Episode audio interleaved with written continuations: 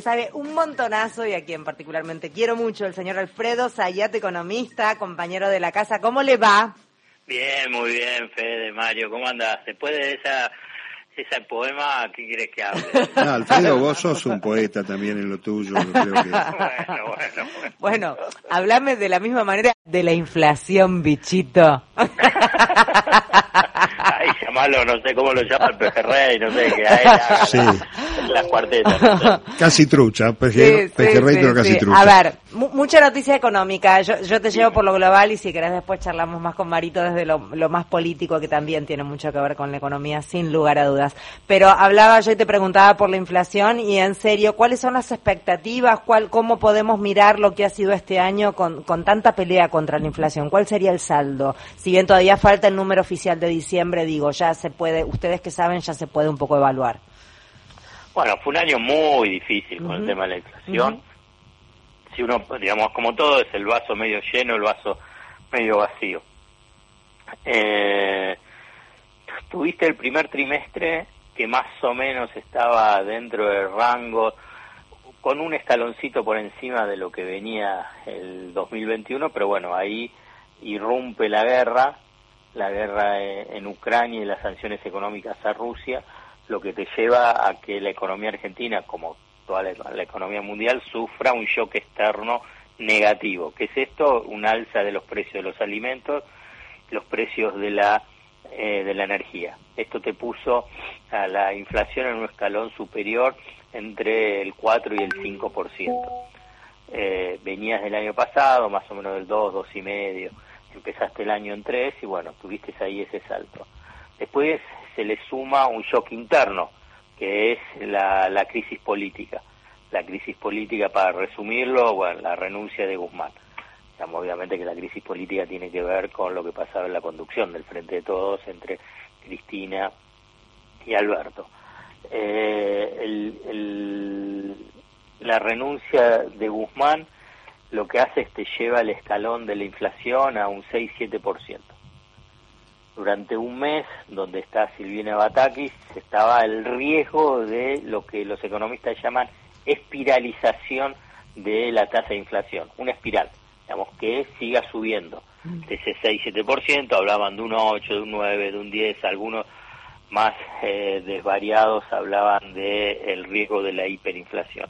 Ahí se produce un cambio que es eh, el desembarco de Sergio Massa en el Ministerio de Economía y lentamente, digamos, podemos decir que se evitó ese riesgo, primero el político de caer en el abismo, se evitó el riesgo de una tasa de inflación descontrolada. Y en niveles elevados, aún en niveles elevados, lo que se logró es ponerle un cambio atrás, digamos, una marcha atrás vinculado con eh, cómo venía la tasa de inflación y por eso en noviembre fue del 4,9% y en economía, en forma textual dicen, que en diciembre la tasa de inflación será algo similar a la de eh, noviembre.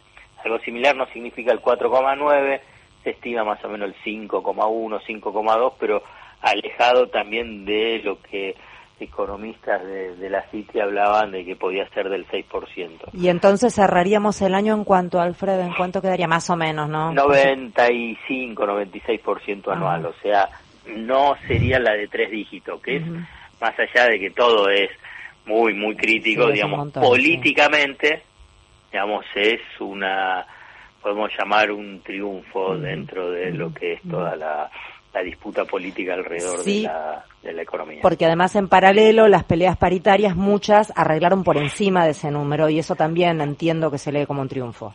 Claro, claro. Digamos, más o menos hace un mes, hace un mes tenías más o menos el 70% de las negociaciones paritarias entre el 90 y el 112%. eh, entonces, eh, como bien decís, Fede, digamos, esto avanza por lo pronto. La señal de lo que aspira el oficialismo, el Frente de Todo, el gobierno, para el 2023. Una tasa de inflación eh, que vaya decreciendo lentamente y que los ingresos de los trabajadores formales e informales y las jubilaciones empieza a ganar algunos puntos a la inflación. Eh, Alfredo, los salarios de relación de dependencia van a empatar por lo menos sobre febrero, marzo, ¿no? Eh, con ese ciento y pico, ciento seis, eh, si se reanuda la negociación paritaria. A lo que le tenés que sumar el bono, ¿eh? claro, aunque parezca poco, que es nominalmente poco, en términos porcentuales para los salarios hasta 180 mil pesos, que son más o menos gran parte de los salarios en, formales en relación de dependencia, eh, ahí te da unos puntitos adicionales para, para el punta a punta de diciembre, diciembre. Esta idea de empatar un poco no precios y salarios, eh, vuelven a fracasar eh, los famosos gurúes en muchos de estos elementos que va cerrando este año, pero también está el tema de la economía eh, con esta historia tan repetida de la falta de seguridad jurídica, del que no van a venir inversores, con esta Corte Suprema, ¿hay seguridad jurídica? No, no, la respuesta es simple no, ni con esta Corte Suprema, ni con los jueces de Comodoro Pi, ni los jueces de casación, eh, digamos, de lo que sería el Partido Judicial, no tiene seguridad jurídica. Bueno, lo padecieron los empresarios durante el gobierno de Macri, donde hubo una persecución eh, dirigida a ciertos empresarios eh, y algunos hasta los pusieron presos, ¿no? Con, con, la fotocopia de los cuadernos, la famosa esa causa. Entonces, seguridad jurídica no hay con esta Corte Suprema y, esa y el Partido Judicial. Ahora bien, para lo que es el establishment en Argentina, no, no lo consideran, no lo evalúan, no lo ni hacen una mención en ese sentido. Por eso, en última instancia, lo que revela eh, las declaraciones y las posiciones políticas del establishment cuando habla de seguridad jurídica es que es una posición eminentemente política, no están hablando en, hechos concretos. Claro, y dirigida al Poder Ejecutivo en todo caso y no a los otros poderes de la República. Sí, cuando se trata de gobiernos peronistas o nacionales y populares, ¿no? Eso está claro. Eh, Porque a Macri nunca le dijeron, el tema de seguridad jurídica cuando los ponía preso Macri. ¿Cómo, ¿Cómo impacta en la vida diaria de la economía de los argentinos esa, ese rol de la justicia que hoy está por el piso, sobre todo a partir de la cabeza del Poder Judicial? Muchísimo impacta, muchísimo. Tratan de ocultar, digamos, un impacto profundamente regresivo de las medidas judiciales que se toman y también en el área económica. El ejemplo más claro y que lo han repetido en varias ocasiones, ayer Axel Kisilov en el acto de Avellaneda, es que apenas asumió el gobierno de Alberto Fernández, dispuso con una lógica pero contundente que el servicio de telefonía celular e internet es un servicio público básico y, universal. ¿Por qué? Porque todos tienen, ¿no?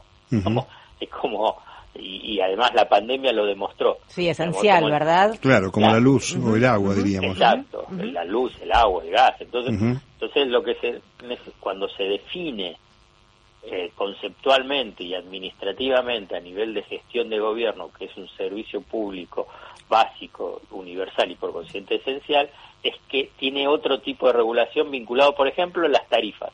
¿no?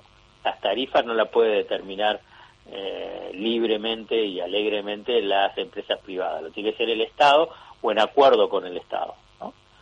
Eh, sacó ese decreto e inmediatamente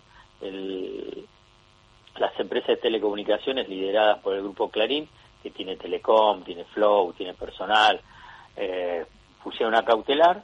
Rápidamente la justicia, esa parte del Partido Judicial le da la razón y así avanza en diferentes instancias y así está frenada. Y por consiguiente, toda la población pagando una tarifa que determina eh, el grupo Clarín y otras empresas de telecomunicaciones por encima de, eh, del promedio de la tasa de inflación.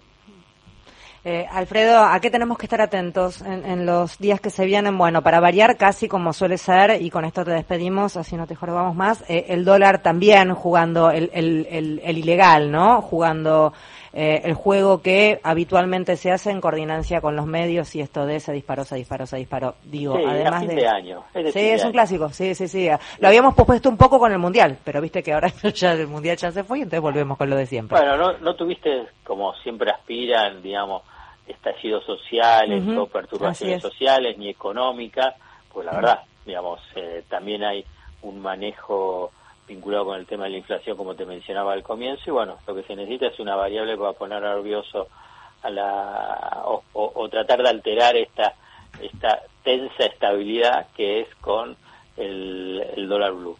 De acuerdo a lo que evalúan en economía es que hay que pasar esta semana y ya en enero y febrero se va se va a tranquilizar el mercado de cambio y va va a bajar de estos niveles eh, que alcanzaron en estos días que están alcanzando en estos días. Bien, un placer enorme escucharte como siempre, que tengas un lindo comienzo de año. Igualmente para vos, Fede y Mario y todo el equipo. Enorme. Abrazo, Alfredo. Alfredo Zayat es quien estaba hablando, economista, compañero de la casa, firma de página 12. Cuando no entiendan algo, métanse ahí, buscan los artículos de Alfredo que son maravillosos.